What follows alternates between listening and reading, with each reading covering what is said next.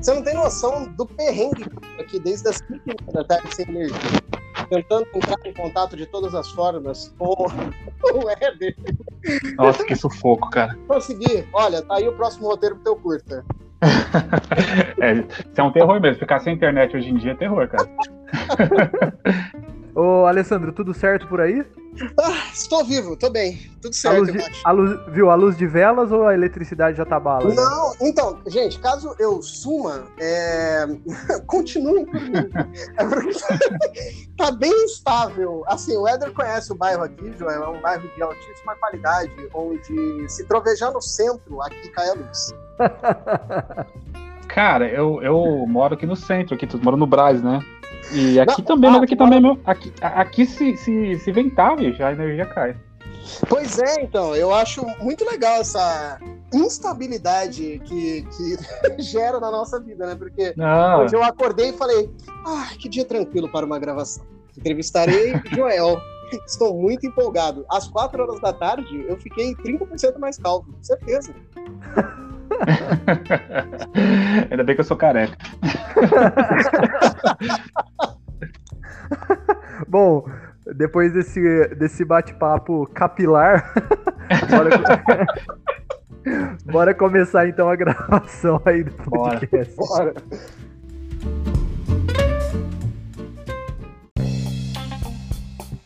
bora. E aí, rapaziada, eu sou Éder de Oliveira e estou aqui com. Alessandro Oliveira. Alessandro, é, você sabe que dia 31 agora, o próximo dia 31 é Halloween, né? Então, nada mais justo do que a gente fazer um episódio especial a respeito de Halloween, falar sobre filmes de terror. Uhum. E nós temos aqui é, uma participação especial de Michael Joel Caetano. Não, mentira. Quase. Joel Joel Caetano, meu amigo. Primeiro, muito obrigado por você ter aceitado esse convite. Cara, é um prazer participar. Muito obrigado pelo convite, pelo espaço para falar um pouquinho sobre cinema de terror, falar um pouco sobre o meu trabalho. É uma honra participar. Legal. É, a gente já tinha conversado pessoalmente no Horror Expo, né? 2019. Isso, e mas antes a gente já tinha trocado umas ideias. E para quem não conhece, o Joel Caetano ele é diretor, roteirista e ator de curtas-metragens premiados como Gato, Encosto, Judas, Casulos, Inside, Scratches e Cova Humana. Ele é também diretor de A Loira do Banheiro, que é um segmento premiado e assustador do longa-metragem da antologia Fábulas Negras, que é de 2015. E tem o grande Rodrigo Aragão, também tem o Peter Bayerstoff e o Zé Mojica, nosso eterno Zé do Caixão, na direção. Em 2019, você também participou de uma antologia de quadrinhos, né, Joel? Uhum, sim, muito bacana. Um grande sonho realizado. Que legal. O VHS Video Horror Show e aí ganhou o HQ Mix de melhor publicação independente em grupo e trabalhou também nos efeitos visuais do longa O Cemitério das Almas Perdidas de 2020, que é do Rodrigo Aragão, e da série Noturnos no Canal Brasil, que é dirigida pelo Marco Dutra e o Caetano Gotardo. Você também trabalha como educador ministrando oficinas e palestras de cinema pro, pra, por todo o país, aliás, até em Campinas você já foi, né? Já fui, claro. Nossa, várias vezes. Tenho vários amigos lá também, assim, que, que, eu fiz essa trajetória de, de oficinas, né? É, fez até uma mostra lá também de ficção científica, com efeito, de efeitos especiais na ficção científica, ficou muito bacana é, no Sesc. E, e eu achando aqui que tinha muitas atividades em cuidar de quatro crianças e da casa, meu Deus. é, então, é, nesse quesito, eu tenho assim, é, essa, tem essa desvantagem de ter um monte de trabalho, né? Até cafezinho eu sirvo, se precisar. e, mas eu não tenho filho, então por isso que eu tenho esse tempo também, eu acho. Muito legal. e para começar, Joel, bom, você é, é um dos um do, uma das cabeças por trás da RZP Filmes. Fala um pouco primeiro da sua carreira, juntamente, óbvio, com a RZP Filmes, por favor. Uhum. Então, a RZP Filmes, é, minha produtora, ela começou é, ainda na faculdade, cara. Se eu falar o ano aqui, vocês vão se assustar lá em 2001. Olha isso, muito tempo, né? Caramba, 20 é anos. Bastante tempo, 20 anos. E a gente começou na faculdade, na verdade, eu fiz faculdade de rádio e TV na Rio Branco, né? E durante esse período, assim, eu já tinha essa inquietação de querer fazer alguma coisa, assim, sempre fui muito ansioso, né? Descobri até que eu tenho ansiedade mesmo, crônica. É, e aí, na época, eu tinha essa vontade de produzir, e aí eu já tinha um relacionamento com a Mariana Zani, que é minha sócia, e a gente também é casado. Né? Na época a gente era namorado, a gente estudava Legal. na mesma faculdade, a gente juntou ali para tentar fazer um grupo. A gente mandou um e-mail para toda a faculdade, aquela loucura, né? Vamos fazer um grupo de fazer cinema e tal, fazer filme. e aí a gente chamou a galera, todo mundo se empolgou e respondeu, e vamos, todo mundo vamos. E marcamos num, num café ali em Pinheiros, ficamos esperando lá. Aí chegou uma pessoa. e essa pessoa que chegou era a pessoa que felizmente é uma pessoa que tinha câmera, então ele acabou entrando no grupo. Assim. O atraso dele não foi, foi, foi, foi perdoado pela câmera e tal. Claro. E aí se formou a RZP Filmes, a gente tentou fazer. Começou tentando fazer um documentário sobre a Praça Benedito Calixto. Não deu certo, a gente não sabia fazer documentário, a gente não gostava, não era uma coisa que tinha muito a ver com a gente.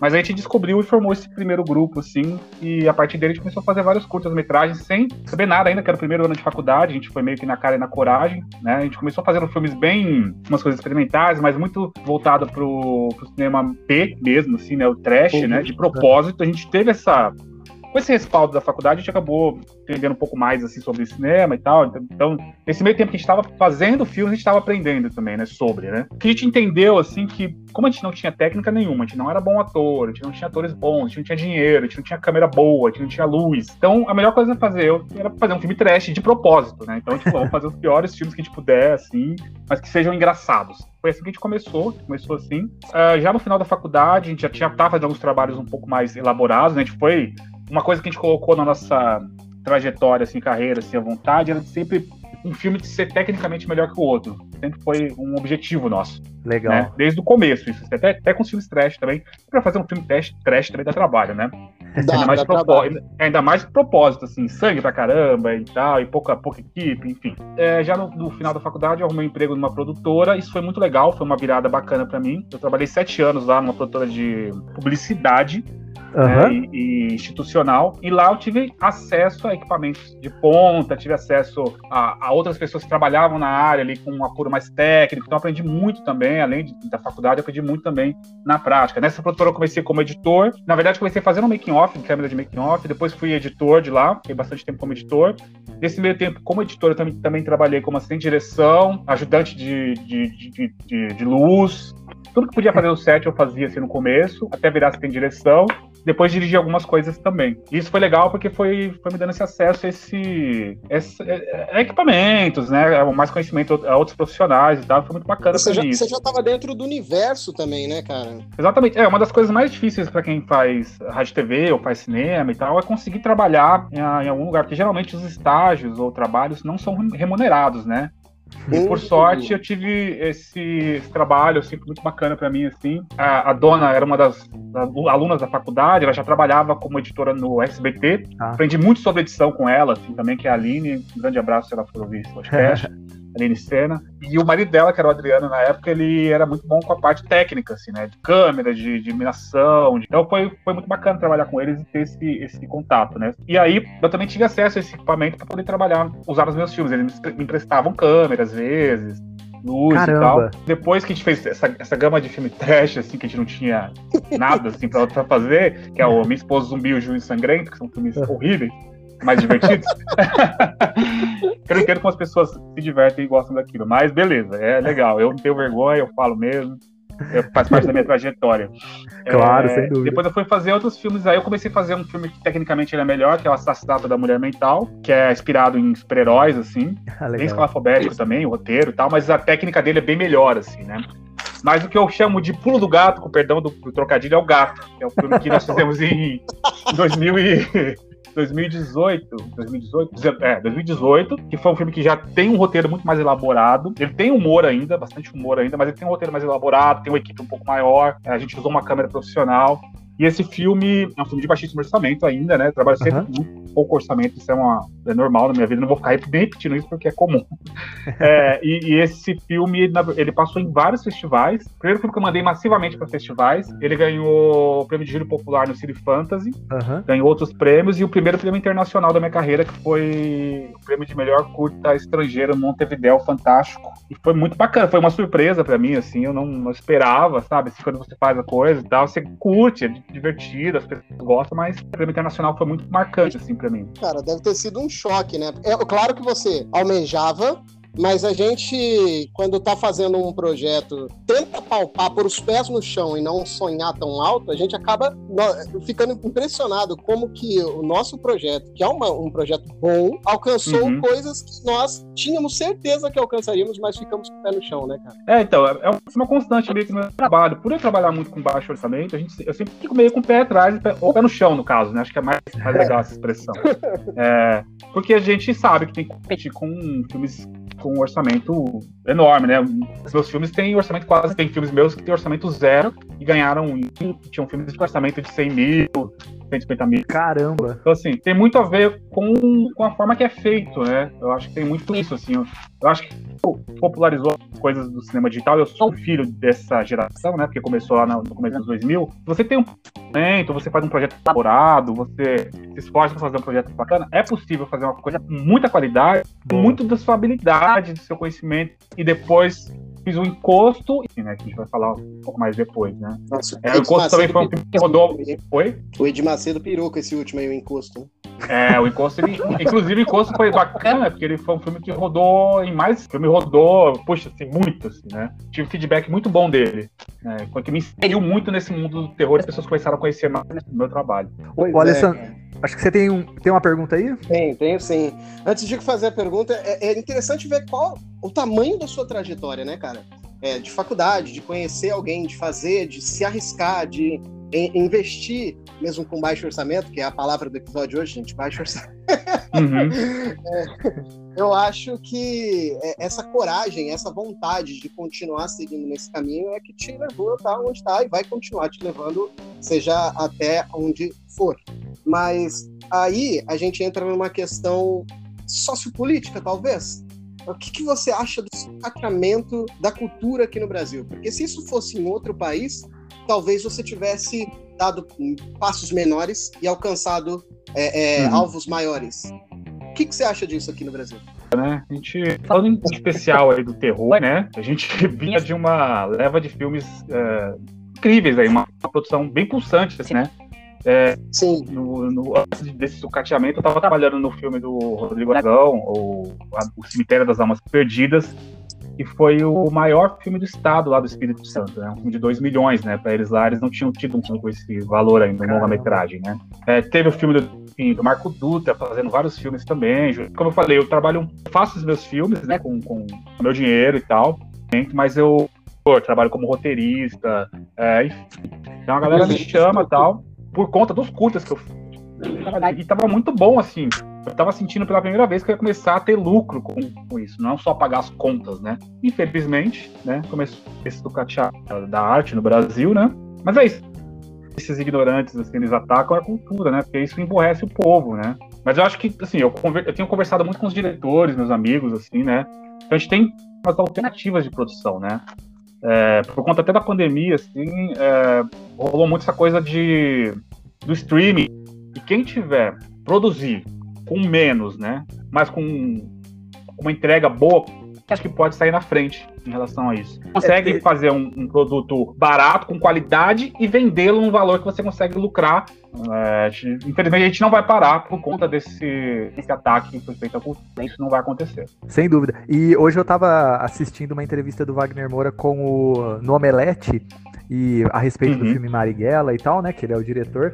E é interessante notar também que várias pessoas foram lá no IMDB e, enfim, deram nota baixa e não sei o que, e é isso que você está falando, né? O pessoal tenta atacar a cultura por conta de. Por, por causa disso mesmo, desse emburrecimento, porque a cultura é isso, é bater de frente com, com tudo e com todo, sabe? Por mais difícil que Sim. seja, você é uma prova uma prova disso, faz filmes com baixíssimo orçamento e, enfim, mostrando que, bom, se você tá lá com a cara e com a coragem, se você é, tem esse talento, cara, vai na fé, porque tem gente que vai assistir, tem gente que vai consumir, e o Brasil é um, cara, é, é muito grande e tem muitas mentes pensantes para deixar tudo isso acabar assim gratuitamente por conta de um governo é, enfim, extremista, ridículo e etc, né? Sim, é, é um problema grande, né, que a gente tem enfrentado, porém eu acho que somos resilientes, né, eu acho que, é, é, não, e eu gosto muito do que eu faço, eu amo cinema, né, acho que a gente vai sobreviver essa, a gente vai, a gente dias melhores virão. Ah, sem dúvida, sem dúvida. Só avisar aqui, o Alessandro caiu. então a gente vai bater um papo aqui nós dois. Logo após a vinheta a gente volta para o segundo bloco e aí sim a gente comentar um pouco a respeito de filmes específicos dirigidos pelo Joel Caetano.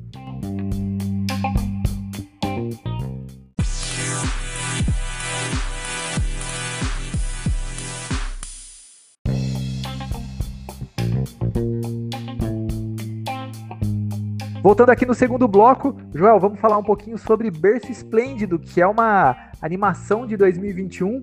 Fala sobre um futuro onde o governo é totalitário e o nosso líder é uma cabeça imortal em um pote de conserva cibernético. Achei genial, cara. e como que foi. Pode falar, pode falar. Não, não, desculpa, não, é só, só um absurdo total. Sem dúvida. E como que foi construir essa animação? E é mais difícil do que fazer um filme em live action? É, eu acho isso mágico, assim, né? Acho que é uma das coisas mágicas do cinema, que remonta lá em Méliès, né, cara? Se for ver Sim. truques, assim. É uma forma é, praticamente essencial de fazer cinema, né? É a fotografia é, em sequência que vai é, gerar o um movimento ali para quem está assistindo. Né? Você fica ali horas e horas trabalhando, né? Sabe, no perrengue ali, mas quando você vê o bichinho se mexendo, não tem preço, sabe? Pra mim, uhum. são diferentes, né? O, live action, você passa a sua visão do filme, né? É, você idealiza uma coisa, mas nunca né? vai ser exatamente igual, né? O, o cenário talvez vai faltar um elemento, vai ter um elemento diferente. Então, você tem que ter esse, esse, esse molejo. O diretor tem essa coisa, né? Ele tem que ser um cara que decide as coisas. Mas a animação fiz sozinho, né? É um, um trabalho meio solitário. É, eu acho que talvez um filme maior, essa relação de troca seja parecida com live action, né? É, é um trabalho bem é, repetitivo, assim, é como se você estivesse vendo aquela ação em câmera lenta, sabe? São horas e horas de personagem, assim, mexendo naquele personagem, né? E, mas quando ele move, cara, é um, dá uma alegria, assim, é, como eu falei, é mágico mesmo. É, e quanto tempo que, que demorou as filmagens e você fez tudo isso nesse período de pandemia?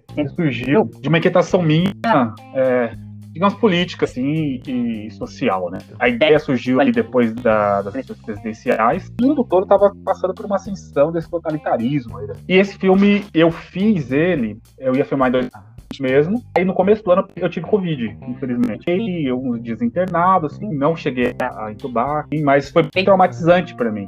E esse filme serviu como terapia, porque foi quando eu saí da internação, eu decidi fazê-lo do jeito que dava peguei tudo que eu tinha, porque ele tinha um escopo um pouco maior de produção, tinha alguns personagens a mais, tinha algumas coisas. Eu decidi enxugar e usar a estética do que eu tinha em casa. Né? Eu tinha um pouco de látex aqui para fazer a boneca, cacarecos aqui, fui pegando tudo para montar o cenário. Foi um processo muito terapêutico, muito bacana, assim. Então eu tenho, eu tenho um carinho especial por ele. A, da filmagem, foram mais ou menos três semanas trabalhando umas seis horas por dia. A pré, né, fazer os bonecos e tal, foi um mês mais ou menos fazendo os bonecos, né? E para finalizar foi mais ou menos mais um mês também. Foi um processo muito bom, cara. Foi um processo de cura, vamos dizer assim, né? Estou é, muito feliz de estar rodando bastante também. É, essa semana aqui, acho que está em três ou quatro festivais. Assim, consegui passar a mensagem que eu queria. E... Não, é legal. É, eu eu pô, fico muito feliz porque, de fato, eu, né, óbvio, assisti, a Alessandra assistiu também. E, cara, uhum. sem sombra de dúvidas, é um filme muito bom. Ele é muito atual e não deixa de ser divertido também, né? Interessante, assim. Sim. É porque também hoje em dia a gente não tem tantas tantos animações em stop motion aqui no Brasil, né? Acho que no mundo todo diminuiu bastante. A gente tem a Laika, é. né, que fez todos os filmes bons que existem, né? Mas sim, em geral, sim. realmente é uma parte que tem diminuído, assim. Eu quero fazer mais, assim. E na questão da ficção científica, você acha que ela, a, a, o, o gênero é primordialmente uma fonte de crítica social dos nossos tempos, e aí você, entre aspas, usa uma desculpa na questão do futuro, a inserção de novas tecnologias para essa crítica uhum. social? Mesmo diz, a ficção científica ela costuma olhar para nossa realidade, né? Na, faz um exercício de como, por da tecnologia ou dos, das mudanças da sociedade, enfim, nós vamos estar no futuro, né? No caso desse filme, é. ela nasceu, como eu falei, da, depois das eleições ali, né? Onde acho que essa cultura do ódio aí, né, que a gente tem falado aqui, a intolerância, conservadorismo, enfim, todas as coisas é, horríveis, né? Começaram a espalhar pelo mundo todo, assim, né? Então eu pensei personagem do presidente como um representante de todos esses líderes, desses governos autoritários, independente de onde for, e e a ficção científica para extrapolar para uma possibilidade de onde ele se tornaria imortal. Você imagina que esse cara se tornar imortal e perpetuar o poder dele. Então, é o que subverter essa coisa do paradoxo de que sim, sim. mataria o, o, quando era criança para se livrar e na verdade, não, fiz um, uma outra, uma releitura disso. Você fez um outro paradoxo do avô, né? Exatamente, é. Eu, eu tentei criar uma outra, uma outra versão ali. E você acredita que a questão da comunicação, de um modo geral, seja ela cinema, podcast e tal, ela é uma uhum. solução para mostrar os problemas atuais ou ela de fato só acentua essa narrativa distorcida sobre a arte, que existe sobre a arte? Eu acho que, na verdade, como tudo, há duas faces, né? Na verdade, várias, né? Aí que a gente tem que sempre prestar muita atenção. Pode nunca falar que é sim ou não, né? Mas também tem isso aí. É, se não houver um contraponto, né? Que é o que a gente está tentando. É, a gente está tentando fazer, por exemplo, hoje aqui, com a coisa só piora, né? A gente tem que realmente, como eu falei, resistir de certa forma, né? Tal. Então a gente Sim. tem que lutar nesse sentido, né? De como, como, como, no filme que eu falei, né? Usar, de repente, usa a palavra amor, mas usar essa perseverança, essa delicadeza e até a, a, a gentileza que a gente Empatia, tem né? Empatia, então tentar dar bons exemplos nesse sentido. É isso que eu faço filme de terror, entendeu? no berço, no berço esplêndido, você faz exatamente isso que você comentou aí, né? É, traz essa, essa narrativa de, comum, que seria tipo assim, cara, o que a gente podia fazer? Ah, se voltasse no passado, não teria errado uma facada no presidente, por exemplo. Mas aí. Mas aí tu volta lá no passado e ensina o que é bom, né? Um outro lado da moeda, como você mesmo disse, né? Uma outra perspectiva de educação, de ensino, de visão e consegue resolver o problema. Então, Sim, é, gente, são, são obras passado, com né? esse nível de qualidade que, que acabam mostrando para diversas pessoas que estão aí com, sei lá, Brasil Paralelo, entre outras coisas uhum. que estão sendo criadas, para odiar, para detestar uma outra visão. E não é essa bem a história. É, se você começar a entender que tem diversos diversas ramificações de visão, acho que fica mais simples para entender como é que o outro enxerga e respeitar isso, sabe? Sim, quando não estão cometendo crimes, né? Porque existem certos limites, existe limite para tudo, né? É. Ouvi, Monark, é. pelo amor de Deus, hein, cara? Então, assim, eu acho que. que mas é isso, a gente vive, a gente tá vivendo uma coisa muito nova, né? A gente tá essa coisa do discurso de ódio e tal é um, é um artifício muito político hoje em dia, né? É, quando você pega fulano que tá na mídia, começa a falar muita besteira, sempre porque no outro próximo ano ele vai tentar se eleger alguma coisa. Então a gente tem que tomar muito cuidado para também não cair nessa pilha, ó, retroalimentando esse sistema, entendeu? A gente tem que sair um pouco fora da curva e tentar trazer outras visões. Saindo do berço esplêndido e indo para outro Outro curta-metragem que eu achei fenomenal, Cova Humana, que é de 2019, fala sobre um homem que enterrou sua dor profundamente, mas ela insiste em voltar da pior maneira possível. Alessandro, você tem uma pergunta aí? Acho que o Alessandro caiu. caiu. caiu. Mas vamos lá. É. Mas vamos lá. A primeira pergunta é a seguinte, Joel. É, no, no curta-metragem Cova Humana, você faz atuação, roteiro e direção. Como que é. é dividir todas essas tarefas, cara? Eu não tinha, na verdade, coragem de chamar pessoas para fazer meus filmes, assim. Eu tinha um pouco de. está começando, um pouco de receio, né? Dá trabalho fazer um filme, né? Assim, pra... E para quem não tá acostumado com set, por exemplo, se eu fosse chamar naquele no começo, eu não chamaria pessoas profissionais. Talvez tenha sido um erro meu. Foi o que eu fiz na época, enfim. Então eu comecei, uhum. por conta disso, eu comecei a atuar nos, em alguns filmes, né? Eu gosto de atuar, eu fiz, cheguei a fazer teatro na época da faculdade. Isso e acabei, acabou que eu tomei gosto pela coisa, assim, né? Desenvolvi um processo, eu já tinha feito isso em filmes como Gato mesmo, o Gato foi o protagonista, no Posto, né, e mais recente com a Humana, assim. Geralmente que eu tô escrevendo no processo, eu penso muito nos... É quase que um processo de trás para frente. Ao invés de escrever o roteiro e ir atrás dos recursos, eu penso, o que, que eu tenho? É, quais são as equipamentos que eu tenho? Qual as locações, né? Com quem que eu posso contar? Quando eu fui criando o personagem, acabou ele sendo mais masculino, e calhou de eu fazer, e era o personagem que eu achava que eu conseguia entregar. Tem isso também. Eu não sou um ator profissional, tem coisas que eu entrego, tem coisas que eu não entrego. Então eu já sei quando eu vou conseguir entregar uma boa atuação. E foi esse processo, assim. Certo. Então, gravando entre nós dois, ou gravando com 10, 20, 30 pessoas, como a gente já gravou, é, a gente mantém todo um processo profissional. Então, por exemplo, no Corrumano tinha um storyboard, então a gente colocava a câmera no lugar, sabia a locação, que era o nosso apartamento, né? É, de fazer iluminação, a Mariana fazia câmera e eu atuava. Até a gente trabalha muito tempo junto também, já tem uma simbiose ali muito, muito interessante. Isso em todos os projetos, como eu falei, no projeto do menor ao maior, né? É, eu senti, senti não, né? Na verdade, a gente vê no Cova Humana que existe uma fotografia mais azulada, né? Em determinadas partes. Isso me lembrou uhum. bastante o filme Possuídos, lá do William Fredkin, foi uma das inspirações para você ou, ou não? Todos os maiores filmes de terror bons assim são minhas, minhas inspirações. Esse, não propriamente dito foi uma inspiração para isso, porém é, essa coisa da cor veio de, um, de uma ideia que eu tô tendo com os filmes que eu, os últimos filmes que eu fiz. Que uma quadrilogia das cores, assim, né? O Encosto é um filme mais avermelhado, tem essa coisa do inferno, do demônio e tal. O, o Judas que é amarelado, o sol que é quente, né? Do, aquela criança no sol.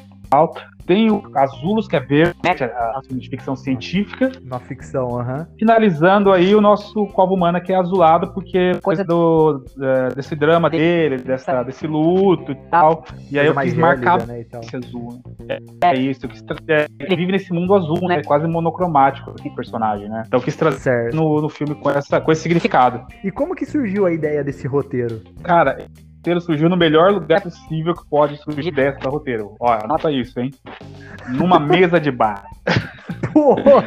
Viu? Não só roteiros de, não só em roteiros de cinema, mas todas as boas ideias vêm numa mesa de bar. melhor lugar possível. Eu estava com um casal de amigos que são inclusive do Espírito Santo. É o Éder e a um grande abraço para eles, para eles ouvirem esse podcast. E eles estavam contando para mim, estavam conversando, batendo papo, eles estavam contando que quando, ela, quando, eles dormem, às vezes ela começa a, a, dormindo. Cara, na hora vem aquele estalo. Pá, puta, falei pra ele, cara, isso dá um filme, posso fazer um roteiro sobre isso e tal. Peguei essa ideia e meio que. Aí criei outra coisa, né? Tipo, e veio disso, assim, né? Dessa ideia. E, mas é dessa, dessa construção, assim, dessa ideia, assim, uma ideia bem simples que veio. Achei ótima e achei que daria curta, simples e, e barato com ela, assim, mas com uma qualidade legal de história. Que massa. É, e você também utiliza seus medos, receios, enfim, para criar esses roteiros de terror? Eu acho que é importante a gente colocar para fora nossos demônios, né? Até conversando com algumas pessoas, você fala, nossa, mas você é tão calmo, você tem uma voz assim tão serena, mas de terror, como é que você consegue ser assim?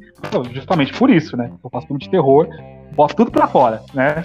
É, tudo, tudo que eu escrevo é relacionado com o que eu tô no momento, né? De alguma forma, né? Acaba tudo meio que servindo pra inspiração, assim, né? E aquela cena final, né?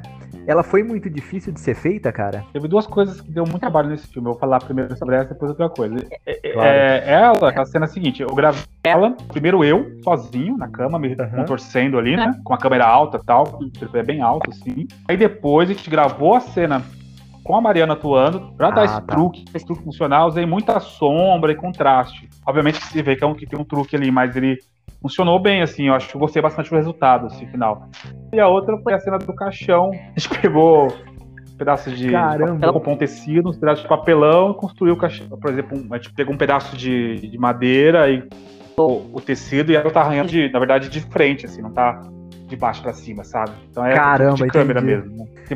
Outra, tem outras cenas curiosas também. A cena do metrô, do trem, né? Na verdade, tirei umas certo. fotos do metrô, gravei uma cena com o celular. Sim, eu tinha ido na casa da minha mãe, que ela mora em outra cidade, eu peguei o trem, eu gravei do celular para compor a parte de trás e a foto para compor o vagão, né? Ah, tá.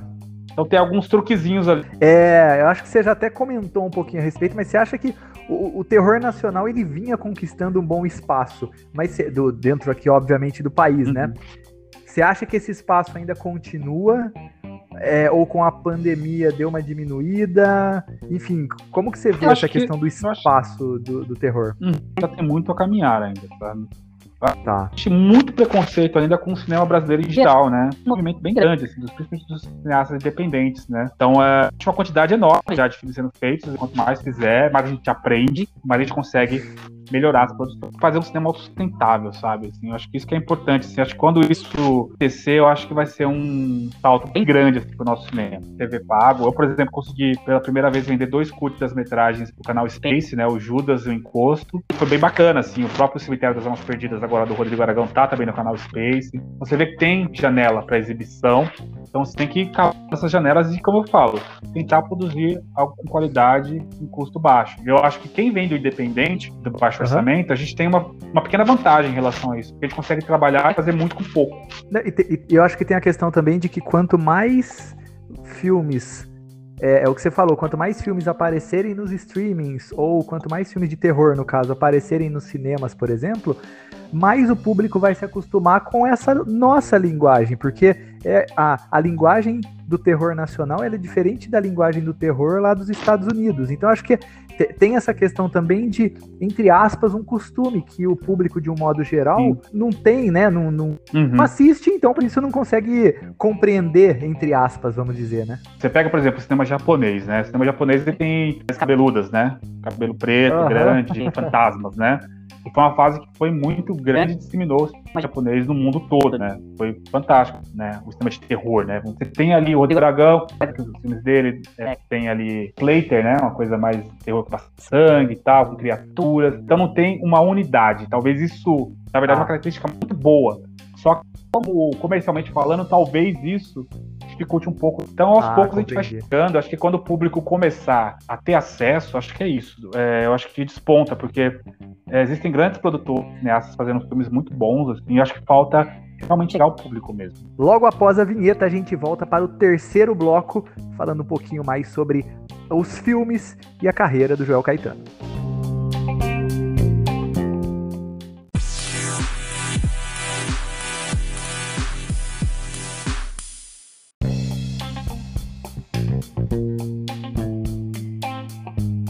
Voltando aqui no terceiro episódio, é, vamos falar. No terceiro episódio, não, terceiro bloco. Vamos falar sobre 7 a 1 que é um curta-metragem de 2018. Ele fala sobre João, que está ansioso para assistir ao jogo né, do, da seleção brasileira. Mas será que ele está preparado para o resultado? É, primeiro que eu achei muito legal que você mudou o gênero, né? É, que esse, esse curta tem uma pegada um pouco mais tem um drama ali, né? Que é um, envolve um drama e tal. É, ele não tem. Como... Pode falar, pode falar. Não tem terror, né? Esse não, não tem nada de terror. Isso. E como que foi trabalhar com outro gênero? Um filme bem minimalista, assim, né? Tanto na uhum. forma quanto no conteúdo. Passar uma mensagem com pouco, assim, né? Com imagens mais impactantes, mais uma coisa mais é, contemplativa e tal, né? É, tem uma coisa muito sutil ali no roteiro, na execução, que, que eu quero passar com essa história, né? E quando as pessoas entendem meu objetivo, ele funciona muito bem. Foi um exercício muito bom, assim, gostei bastante. É, vai me ajudar até é, em outras, outros tipos de narrativa também ter feito isso. Você é fã de futebol e, e, obviamente, você deve ter. Se você é fã de futebol, você deve ter assistido, visto 7 a 1 Como que foi essa sensação aí para você? Cara, já fui muito fã de futebol, assim, mas daquele fanático cresci São Paulino, né? Então, tipo, peguei a época de ouro do São Paulo, né? Ganhava todos. então, é, chorar, aquela coisa toda. Mas aí eu fui crescendo e tal, e com o tempo isso mudou bastante, assim, né? Quando aconteceu o 7x1, não tava me importando muito, não. Assim, foi meio. tava aqui em casa assistindo, eu fui no banheiro, tava 3x1, quando eu voltei, ah, se dane e tal. É, já não tava, não tava acompanhando tanto futebol mais como acompanhei na, na infância, assim, né? Na verdade, esse filme ele usa esse, esse, evento né, do futebol ali como pano de fundo para tocar uma ferida que eu queria falar, que é um pouco mais profunda, né? Que é a solidão na terceira idade ali. Né? Que ele realmente queria estar com a família. Todo aquele movimento não era para ver o jogo, né? Eu passei assim, muito, muito pensando muito sobre essa coisa da, da terceira idade. Meus pais estão ficando mais velhos, né? E aí eu comecei a fazer eu fiz alguns projetos, né, e o 7 é um deles. Um desses projetos é um outro filme chamado Fotossíntese, que tem o edital de roteiro lá no Espírito Santo com a Finória, que é uma produtora de lá. É um projeto de longa-metragem. E tem um curta-metragem chamado Arapuca, que tem todo o projeto. Eu fiquei em terceiro suplente esse ano pro AC, entre 600 projetos. Imagina como é que eu tô. Nossa, quase chorei, cara. Mas enfim, Porra. faz também, né? É. E são projetos que eu, que eu tenho todos ligados a essa coisa da, da terceira idade em, em, aspectos diferentes, né? Um lida com a coisa da, do luto também, né? Como com a humana, mas de uma outra maneira. E o outro lida com o contrário. Assim. E aí eu incluí outras coisas, outras vivências, outras histórias que eu ouvi ou que eu passei, enfim, nas histórias. E, Boa. claro, né? A parte fantástica. E você sabe que eu, que eu. Isso, isso é uma parada muito pessoal minha. Você sabe que eu achei muito interessante. E da mesma forma que você, é, eu, meu irmão, nós somos muito ligados aos nossos pais, enfim. E eu acho interessante que eu, eu peguei muito essa questão de que você, como você comentou, ah, é, ele não queria, na verdade, assistir. Ele queria assistir o jogo, mas queria assistir o jogo muito mais com a família, que era o mais importante para ele. E é uma coisa que acontece muito que, na época que eu morava com meu pai, ele sempre falava, viu, vem aqui assistir que tá passando tal jogo. E, e é isso, eu tinha, eu tinha sempre esse cuidado de ir lá assistir por conta disso, Sim. sabe? É, cara, independentemente da, da, idade, independentemente de qualquer coisa, você não sabe quando, até quando você vai ter a pessoa ao, ao lado, né? Então, Exatamente. cara, é, é uma é... coisa que realmente quando chega uma certa idade, nossos pais, a gente fica preocupado, né? Isso, e assim, me tocou bastante, cara. Esse, esse curta-metragem, assim, de fato me tocou bastante. E... Ah, legal. Acho que é esse intuito mesmo de fazer a gente pensar sobre isso, né? E como que se deu essa a preparação do, do protagonista? Então, aí tem um, um outro detalhe. O protagonista é meu pai mesmo, né? Legal. então eu escrevi para ele, na verdade. Ele já tinha atuado no Judas, ele é o vilão do Judas, sim, né? Sim, o primeiro papel uh -huh. que ele fez. Ele não é ator, né? Ele, então eu, eu uso as características dele, né? Ele, eu, eu converso muito com ele para que ele haja naturalmente, como se ele estivesse fazendo as coisas que ele faz no dia a dia ali, né? Na final, que é a cena mais impactante ali, eu pedi para ele imaginar, porque meu pai é apaixonado pelos netos, né? O pai sempre foi um cara muito rústico assim e tal, e ele amoleceu com os netos. É normal, né, da vida. É, Sim. E é muito bonito ver ele com os netos, tá? Ele é apaixonado. Se ele não vê, por exemplo, o neto dele em um dia ou dois, ele já fica chateado, tem que ver e tal. E eu pedi pra ele imaginar se ele não pudesse nunca mais ver o neto dele. Entendeu? Então eu joguei essa, esse pensamento para ele, assim, pra ele fazer Caramba. lá a cena, expliquei o que tinha que fazer e tal. E aí ele como combustível, assim, pra, pra criar aquela, aquele momento ali, né? Funcionando bem, assim, gostei bastante do resultado. Né? E meu pai, apesar dele não, não ser profissional, nem nada, ele é um cara que tem uma inteligência, sabe? Ele é muito capaz essas coisas, assim, e ele tem uma, uma inteligência artística, assim, muito apurada também. Sabe? Um time, né? Sempre tal, gostou né? de arte. É, ele sempre gostou de arte, sempre gostou. Ele, ele fez o, o, Judas pra ele, foi assim, uma realização. Ficou super feliz, que ele quer porque quer fazer um longo agora e tal. Então é, é legal, assim, depois de tantos anos, trazer meu pai também pra, pra deitar. Que no começo ele não entendia o que eu tava fazendo, e hoje em dia ele entende, sabe a dificuldade e valoriza muito, sabe? Então, Demais. foi isso, foi essa conversa de tentar trazer ele para um lugar ali de perda mesmo. Bom, a questão também, essa, essa próxima questão aqui, acho que você já até respondeu no, no sentido de que Sim. os roteiros, você, você escreve os roteiros já pensando em locações, já pensando, ah, em Sim. quais objetos eu vou utilizar nas cenas, né? O, o 7x1 ele foi filmado lá na, na, casa do meu pai mesmo, nós dois. A Mariana nem pôde ir no dia porque ela estava trabalhando, eu levei minha câmera, levei o gravador de áudio, eu já tinha ideia eu queria, fiz o storyboard, fiz todo o processo que eu falei pra você que eu faço, né? Uhum. Conhecendo a casa dele, sabia como eu precisava desenhar no storyboard e tal. Então cheguei lá, tinha os planos que eu queria. Então foi escrito justamente para naquele espaço ali. E ali a gente já pressupõe que é um cara que vive sozinho.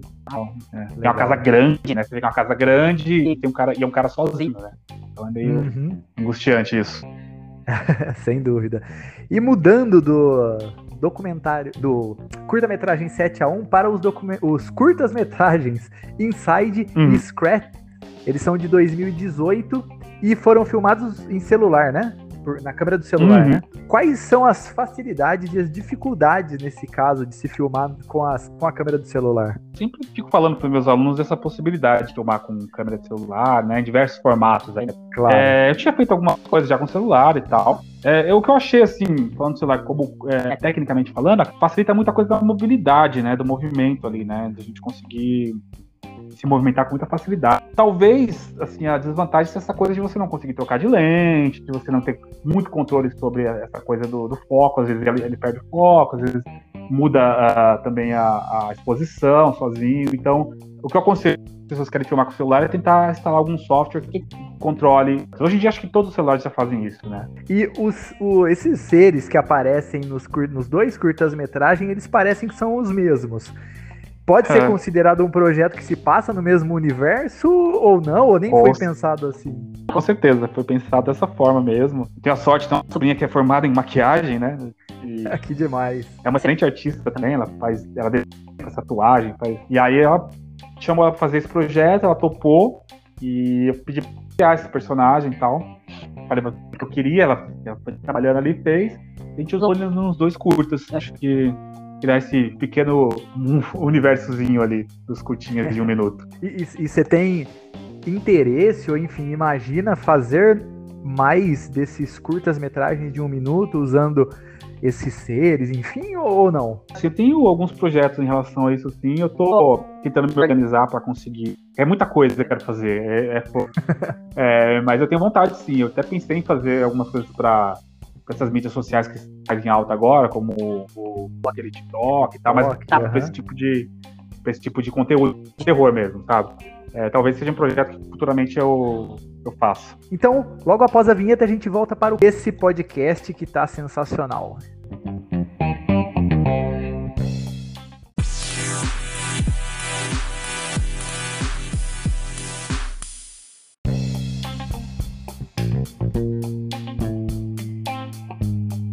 Voltando aqui no último bloco, é, estamos, estou conversando aqui com o Joel Caetano é, e vamos falar sobre Casulos, que é um. Talvez o Casulos foi o primeiro filme, o primeiro curta-metragem que eu assisti seu, se não me, se não me Olha engano. só. É, ele é de 2017. Talvez, eu não sei se eu acho que você começou bem ou se começou mal. Ele fala sobre uma mulher que só queria descansar, mas algo vindo de muito distante atrapalha seus planos. E, cara, ele tem todos os elementos de um excelente filme trash. Como que surgiu a ideia desse roteiro? Eu tava. Eu tinha vindo de três filmes muito pesados, assim, né? De terror, né? Encosto, o Judas e a Loura do Banheiro. Encosto é um filme sobre demônios, sobre possessão. O Judas uhum. é sobre boneco de Judas, que eu disse, minha loura do banheiro, não, não, não preciso nem dizer, né? Tipo, é, então assim, eu tava querendo fazer alguma coisa divertida, voltar é, às minhas origens, né? Então, assim, esse foi o primeiro projeto que fez somente em duas pessoas, eu e a Mariana, né? Depois a gente fez o Casulos, o, o Cova Humana, né? Depois a gente fez o Cova Humana, o Inside, enfim, divertido e tal. Aí eu fiquei pensando, né? Uma ideia, assim. Esse, esse, foi bem assim, eu quero fazer um filme divertido e vou pensar em o que, que eu posso fazer. Eu fiquei imaginando, assim, imagina uma, uma pessoa chapada em casa é, e tá uma invasão alienígena. Ponto, é isso. e aí surgiu essa ideia do filme, assim, né? A gente também utilizou o nosso comportamento. É, o bacana foi que uma personagem feminina, assim, a, a Mariana me ajudou a escrever o roteiro. Eu pedi para aquela, né? Porque eu escrevi e tal, a primeira versão, não, não, a gente não conseguiu. Falou, olha, só questionar algumas coisas. Falei, não, faz o seguinte, você vai escrever comigo, porque eu acho que é importante ter sua visão. Isso foi muito bom, assim. Sim, a ideia surgiu desse, dessa vontade de fazer alguma coisa divertida mesmo. Foi, foi divertido escrever, divertido fazer, foi toda um, uma grande festa fazer esse filme, assim. e o, o design dos monstros, como que surgiu a ideia do design dos monstros e como que você uhum. fazia, como que vocês faziam a movimentação? eu vejo muito making off de filme, né? É uma grande escola. Sou um consumidor ávido de tudo que é coisa relacionada ao cinema. E eu percebo muito que os caras é, de efeitos especiais buscam inspiração no fundo do mar. Assim, eu peguei uma. Tipo uma moreia, não me lembro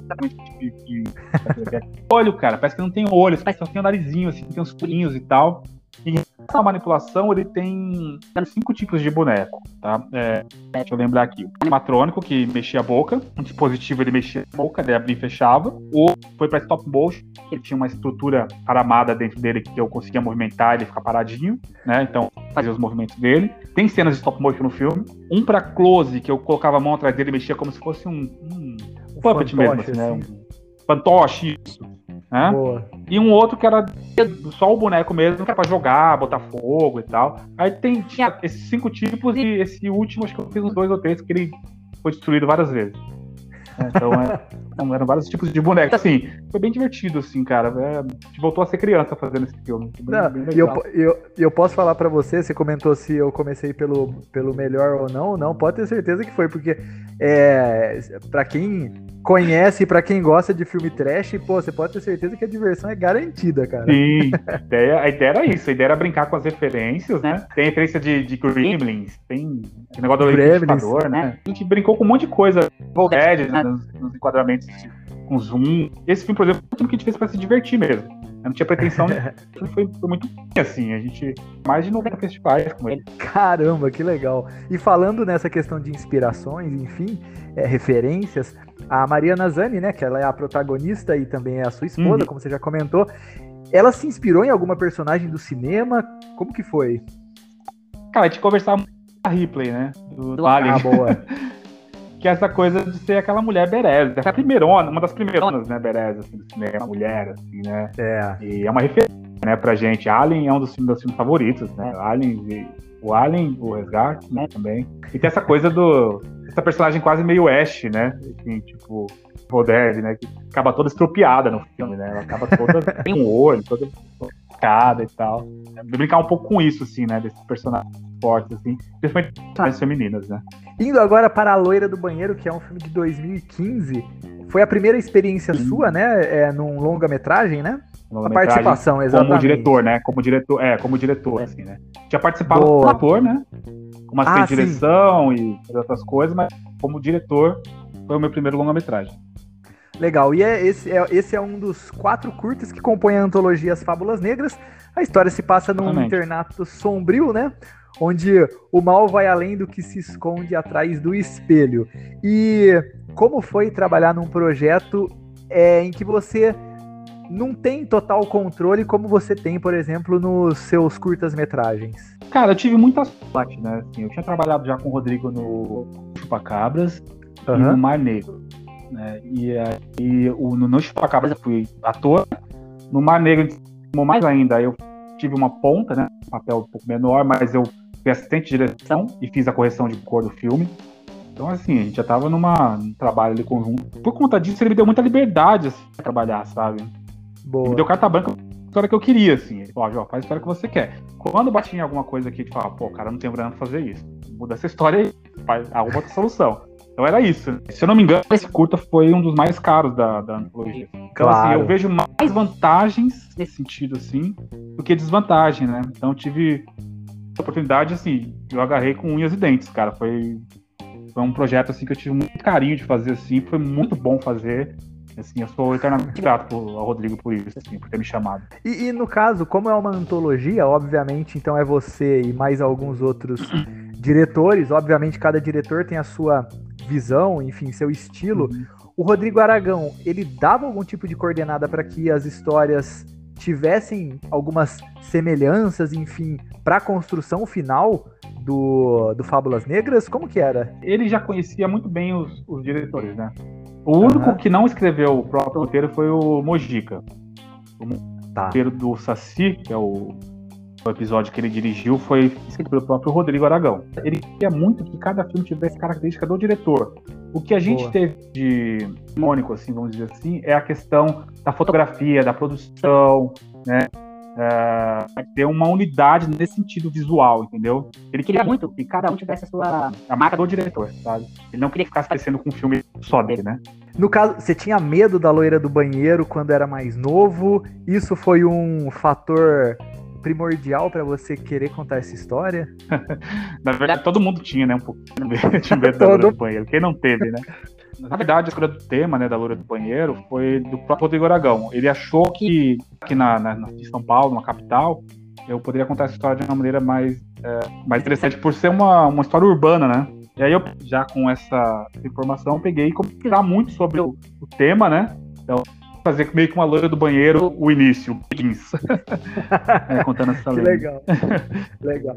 E aí, obviamente, você trabalhou, teve contato com o Zé Mojica, né, no, no, nesse filme.